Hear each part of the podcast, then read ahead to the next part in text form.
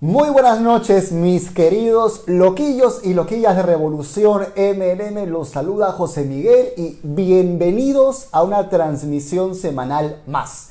Nuestro tema de hoy es espectacular. ¿Cómo encontrar líderes para tu equipo? Así que si te interesa este tema, quiero pedirte que desde ahorita revientes esta sala virtual con un montón de comentarios aquí al lado, con un montón de likes y que empieces a compartir esto con toda la gente a la que le pueda servir recibir esta información en vivo y en directo, sea la plataforma en la que la estés viendo, ¿ok? Vamos a empezar en un minuto a hablar de cómo encontrar líderes para tu equipo, un tema que nos interesa tanto. Si es tu primera vez aquí en el canal, quiero comentarte que todas las semanas hacemos transmisiones como esta y además subimos contenido de alto valor para ti que haces marketing multinivel, emprendimiento, desarrollo personal en general. Así que si no quieres perderte ni un solo video, te recomiendo que des suscribirte al botón de abajo y que hagas clic en el botón de la campanita al lado de suscribirse para que recibas una notificación cada vez que haya un video nuevo o una transmisión como esta. Vamos, de ahí abajo y dale suscríbete para que no te pierdas de nada. Y tienes unos segundos más para poder compartir esto con otra gente que necesita información como esta, porque voy a hablarte hoy de cuatro puntos importantes de cómo encontrar líderes para tu equipo y mientras tanto me encantaría que por favor me puedan ir comentando al lado abajo donde te aparezca el chat según donde estés conectado de qué ciudades están y si eres también alguien que al igual que creo que todos los que hacemos este tipo de negocio te has sentido retado con encontrar líderes y dices Dios mío ¿cómo hago para encontrar una persona que realmente marque esa diferencia en mi equipo. Así vamos, llena ahí el chat, llena de comentarios, vamos con esos likes y suscríbete al canal, ¿ok? Vamos a empezar en unos segundos este tema que viene siendo muy, muy pedido y que va a ayudarte a tener un negocio mucho más estable. Y obviamente pedirte que tengas a la mano lápiz y papel o tu pad de notas. ¿Ok? ¿Estás listo para empezar? ¿Estás listo para recibir esta información? Y sobre todo estás listo para aplicarla porque lo que me interesa con esas transmisiones es que primero que lo que te lleves sea información concreta que puedas aplicar. No quiero darte simplemente frases motivacionales o hablarte de algo abstracto, sino que quiero que te lleves algo que puedas aplicar. Pero lo segundo es que efectivamente lo apliques y eso depende 100% de ti y me encantaría que me puedas contar eso, me encantaría que me puedas contar qué retos tienes. Es más, aprovecha estos segundos para que me puedas escribir aquí en el chat, arriba o abajo, donde te aparezca, ¿Qué retos normalmente has tenido para encontrar líderes en tu equipo? Ponme un yo grande así si es que te ha costado encontrar líderes para tu equipo. ¿Ok? Bien. ¿Cómo encontrar líderes para mi equipo? Vamos a trabajar dos flancos importantes. El primer flanco, ¿cómo encontrar líderes para mi equipo? El primer flanco es la capacidad. Y puede sonar obvio, pero vamos a desmenuzar esto.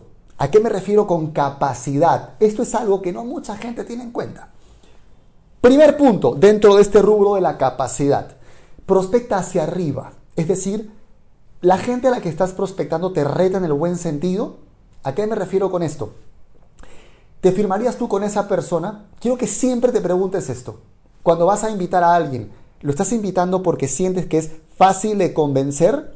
Y claro, dices, uy, a este lo convenzo, lo voy a meter al equipo o lo estás invitando porque dices, wow, si este brother me hubiera presentado a mí el negocio, yo hubiera firmado con él. ¿Te das cuenta de lo que voy? Estás yendo a gente para la que te gustaría trabajar, a la que te gustaría servir, porque efectivamente vas a trabajar para esa persona, porque la vas a formar. Entonces, ¿estás invitando a gente a la que es un gusto servir? ¿O estás invitando a gente con la que es complicado trabajar, pero crees que la puedes convencer?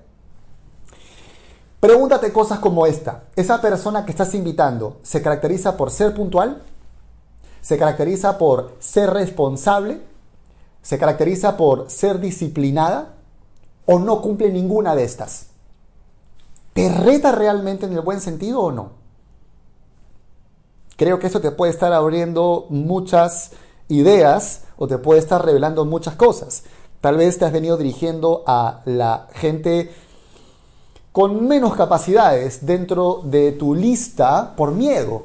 Gente que no te reta, gente que como las muñecas rusas, ¿no? Una más chiquita dentro de otra. Entonces tú eres este nivel, llamas a alguien así, esta persona llama a alguien así, esta persona llama a alguien así.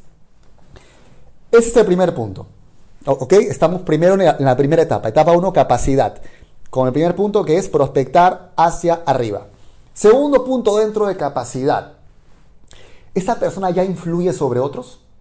¿Ya tiene rasgos de liderazgo? Por ejemplo, ¿te consta que otra gente ya lo sigue? ¿Te consta que otra gente ya lo escucha? ¿Te consta que ya está impactando a otra gente positivamente? ¿O es una persona que no se lleva bien con nadie, que no le gusta hablar con nadie, que no apoya de ninguna forma a su comunidad, que no busca servir de ninguna manera? No estoy diciendo que en tu equipo todos van a ser así. Lo que estoy diciendo es que si quieres encontrar líderes, necesitas empezar a pensar en gente que ya tenga ese perfil en lugar de pensar en una persona más alejada de ese perfil y querer ser tú el que lo transforme en un super líder. ¿Por qué no te haces el negocio más sencillo y comienzas a dirigirte a gente que ya tiene el perfil de liderar, de ser influyente, de ser escuchada, de ser puntual, ser responsable, ser disciplinada e impactar positivamente en su entorno? ¿De acuerdo? Estás tomando nota, ¿no? Ok. Tercer punto. ¿Es una persona que ya sabe resolver problemas? ¿Estás buscando gente que sepa resolver problemas? Porque fíjate lo interesante de lo que hemos dicho hasta ahora. Tal vez has venido buscando gente que, por un lado, eh, no te retaba. Es decir, gente que tú incluso la veías hacia abajo y por la misma razón sentías que no era ninguna dificultad invitarla y que la podías convencer, ¿no es cierto? O sea, no había nada de capacidad, simplemente era, yo creo que la puedo convencer. El segundo punto, ¿no? A lo mejor es una persona que no influye sobre nadie y tú quieres transformarlo. Tal vez estás complicando por gusto. Y este tercer punto es, ¿Resuelve problemas? ¿A qué me refiero con esto? Si el día de mañana, por ejemplo, tienen que alquilar un salón para hacer un evento, ¿es una persona que podría realmente invertir en ayudarte en eso? ¿Podría realmente ayudarte a organizar todo? ¿Podría manejar una laptop? No estoy queriendo, ojo, muy importante, discriminar de ninguna manera a nadie. Lo que estoy diciendo es que si vas a empezar a formar un equipo, hazte la vida más fácil comenzando a llamar a la gente con la mayor capacidad para funcionar y fluir rápido, para que después puedas llegar a gente que tal vez tenga menos habilidades, pero tengas una estructura de equipo ya base bien armada. Y a veces lo que hacemos es lo contrario. No comenzamos con los mejores jugadores, empezamos a llamar, o sea, queremos ganar un mundial, pero empezamos a llamar a jugadores de tercera división. ¿Tú te imaginas querer clasificar a un mundial o querer ganar la Copa Libertadores o la Champions y que llames a jugadores de tercera para reforzar tu club? No tiene sentido, pero en multinivel muchas veces hacemos eso. Llamamos al jugador que no es disciplinado y que está quebrado, pero, pero que me cae bien. Genial. Pero no es solamente si te cae bien. Tiene disposición para hacer las cosas, tiene capacidad. Y bueno, ya me estoy adelantando ahí, pero básicamente esto, ¿no? Por te ponía ejemplos. Alquilar un salón es uno. Costear un viaje súbito. Si por ejemplo hubiera que ir a un lugar a, a poder capacitarse, ¿es una persona que realmente pagaría ese viaje? ¿Lo podría resolver? Tiene el dinero, genial, lo puede pagar. No lo tiene, lo puede generar de alguna manera. ¿Tiene alguna experiencia empresarial y lo que está buscando es ir más allá? ¿O está yendo a la persona que no ha hecho nada, no ha trabajado en ningún oficio, no, no digo que tenga que haber estudiado, pero digamos que, que ha desarrollado algún mínimo de disciplina en, en, algún área de su vida? Sea un deporte, sea un oficio, sea una, una profesión, algo, pero que sepa lo que es ordenarse con una estructura con algún objetivo, que tenga pasión por algo. ¿Ok? ¿Es una persona que podría lidiar con un reto técnico?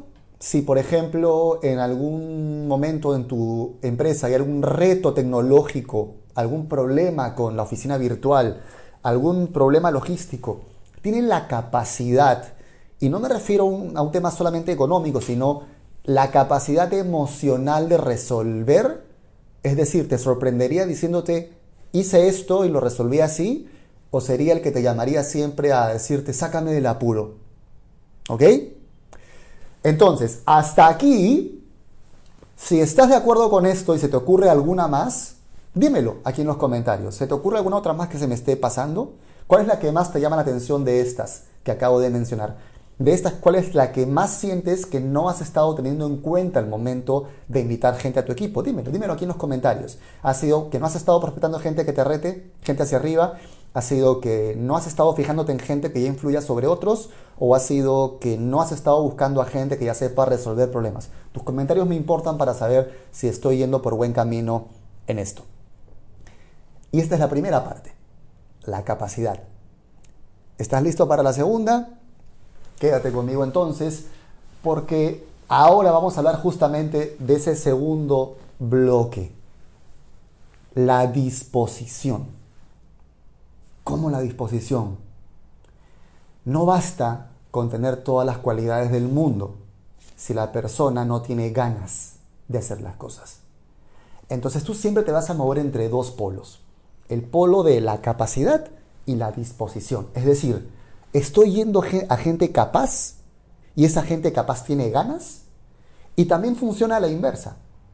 Estoy yendo a gente con ganas y que son capaces ¿Dónde está uno de los errores más grandes que cometemos al tratar de formar equipos aquí? Vamos a gente. Primero, lo típico es que no vas a gente capaz, vas al que tiene ganas, pero no tiene capacidades. No influye sobre nadie, no es responsable, no es disciplinado, no es puntual, no resuelve problemas, no te reta, ¿no es cierto? No te firmarías con él, pero sueña y, quiere lograr cosas, pero no ves nada concreto, ves que ni siquiera tiene su cama, ves que ni siquiera tiene su habitación ordenada, ¿ok? Por lo general comenzamos así en este negocio, ¿no? Vamos a ese perfil, ¿no? No pensamos en capacidad, pensamos ni siquiera en ganas, en entusiasmo. No estamos buscando entusiasmo, estamos buscando ganas de trabajar. No estamos buscando gente que quiera el resultado, todos quieren el resultado. Estamos buscando gente que esté dispuesta a meterse en un proceso. Entonces, no confundas ganas con entusiasmo. La mayoría de gente con su lista comienza por la gente entusiasmada. No. Comienza por la gente con ganas que tiene capacidad. O al revés, la gente con capacidad y verifica si tienen ganas. Y dentro de las ganas, me refiero a ganas, no necesidad. No confundas estas dos cosas. No, es que necesita. Necesitas una cosa. La gente con sobrepeso necesita hacer deporte. La pregunta es, ¿quieren entrenar? No me refiero a la necesidad, no me refiero al entusiasmo, el que dice, sí, yo me imagino en tres meses en mi peso. No, se levanta en la mañana para hacer algo, así sea en la noche, hace algún tipo de ejercicio, come diferente, busca ganas, no necesidad, no entusiasmo. Es gente que quiere progresar cuando los ves en el día a día. ¿Están buscando progreso o solo sueñan despiertos? Hay una gran diferencia también aquí. Es muy diferente hacer un plan y empezar a ser proactivo, que es el siguiente punto, proactividad para buscar soluciones, para buscar alternativas, para buscar crecimiento, versus estar entusiasmado y en un plan de soñador todos los días. Tu negocio no puede depender de tu entusiasmo, tu negocio tiene que depender de tu disciplina. Te apasiona lo que haces, sí, pero el crecimiento real en tu negocio comienza cuando el entusiasmo inicial se te va. Y aún así haces lo que tenías que hacer porque te comprometes contigo, porque eres responsable y porque tienes razones poderosas. Y si quieres que te hable un poquito más sobre la importancia de las razones poderosas y poder atravesar el miedo, te voy a dejar aquí arriba el enlace al video que grabé hace una semana sobre cómo atravesar el miedo. Y te quiero redondear un poquito la figura con esto. En tu equipo te vas a encontrar con personas de tres tipos.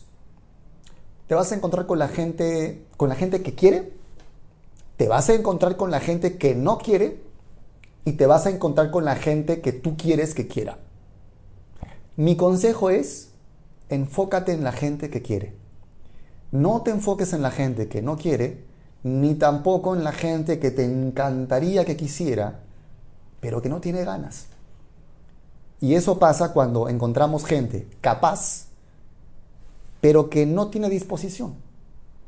Tú puedes encontrar una persona que te parece que sería ideal para ser parte de tu equipo, pero no tiene disposición. Y ya está, ni bueno ni malo. No caigas tampoco en el que para mí es un error y hasta suena bastante arrogante de pensar, no es su momento, como si tú trajeras la verdad absoluta y él no hubiera visto la luz. Estás en un negocio, no en una religión. Acuérdate de eso siempre. Enfócate en la gente que quiere. No basta la capacidad si no hay disposición y no basta la disposición si no hay capacidad. No, pero es que si yo quiero lo puedo lograr. Y es relativo, hay cosas que vas a poder lograr con ganas y con disciplina y hay cosas que simplemente no. Yo te puedo asegurar que Messi, por más que sea un tipo muy disciplinado, no va a jugar nunca en la NBA. Y te puedo asegurar que hay gente que por más que ame el fútbol y por más que entrene, no va a jugar nunca como Messi. Entonces hay un tercer punto que puede ser importante y no lo había pensado, pero se me acaba de ocurrir, y es la capacidad para aceptar las cosas como son y jugar la baraja que le tocó lo mejor que pueda. Aceptar mis habilidades, mis fortalezas y mis debilidades también. Y jugar lo mejor que pueda con eso. Eso no quiere decir que me conforme, quiere decir que soy consciente de dónde estoy, busco el progreso constantemente, pero no voy a dejar que mi ego me haga exigir un lugar que no me corresponde porque no soy hábil realmente. Ese también es otro punto muy importante que a veces dentro de la búsqueda de líderes y del desarrollo personal se confunde. Es que yo quiero, yo amo, yo deseo, pero no tienes la capacidad, no tienes el perfil. Hay otro puesto, otra posición en la que tienes el perfil. Pongamos el ejemplo de un equipo de fútbol. ¿Qué pasa si una persona se empecina en que quiere ser delantero, quiere ser número 9, pero claramente su mejor habilidad es ser back central? y es genial. Y, sabe que la mejor forma en que serviría al equipo es ser back central. ¿No crees tú que tiene que llegar a un punto en que esa persona diga, ok, el tema de ser un 9 es lo que yo quisiera, pero mi habilidad y como mejor sirvo al equipo y como mejor cumplo mi propósito es como back central. Entonces voy a dar lo mejor de mí ahí. No te quedes con esta idea de que si yo sueño ser el mejor 9 lo voy a lograr. Puede que sí, puede que no, pero ¿sabes qué, flaco, flaca? La vida también se trata de aprender a aceptar las cosas como son. Aceptar con madurez. Porque cuando tú no aceptas las cosas con madurez, no estoy diciendo resignación, estoy diciendo reconocimiento maduro de las cosas. Cuando no aceptas las cosas como son, cuando no eres capaz de, reconocer lo que hay frente a ti, comienza el sufrimiento. Y sufrimiento es quemar energía en lo que no depende de ti. Hay cosas que dependen de ti, hay cosas que puedes controlar como tu responsabilidad, tu disciplina, tus cualidades es cosas que no dependen de ti, como por ejemplo ser más rápido que Usain Bolt. Ni bueno ni malo, es lo que es. ¿Ok? Cuéntame cuál de estas últimas te suena y te hace sentido. ¿Te hace sentido esta distinción? Dímelo aquí en los comentarios, abajo o al costado, según donde los veas. ¿Te hace sentido que busques líderes en función de la capacidad y la disposición? Dime si se me está olvidando alguna otra más. Y te quiero pedir lo siguiente. Si te gustó este video, por favor, dale un like y compártelo con toda la gente a la que le pueda servir. Y no solo eso, suscríbete al canal, dale suscribirse al botón y dale a la campanita que está al lado para que recibas notificaciones cada vez que subamos un video nuevo porque hacemos transmisiones como estas. Todas las semanas estamos subiendo además dos videos extra semanalmente. Y si te interesa además aprender a llevar tu negocio a un siguiente nivel, te voy a dejar aquí abajo en los comentarios el enlace de acceso a mi masterclass gratuita para que aprendas cuáles son los tres pilares esenciales para que tengas un negocio multinivel en crecimiento. Como siempre, es un placer estar con ustedes semana a semana. Les mando un fuerte abrazo y no te olvides, dale like, comparte, suscríbete y vea la masterclass. Besos y abrazos a todos desde Lima, Perú, mis queridos loquillos y loquillas. Hasta la próxima semana. Chao.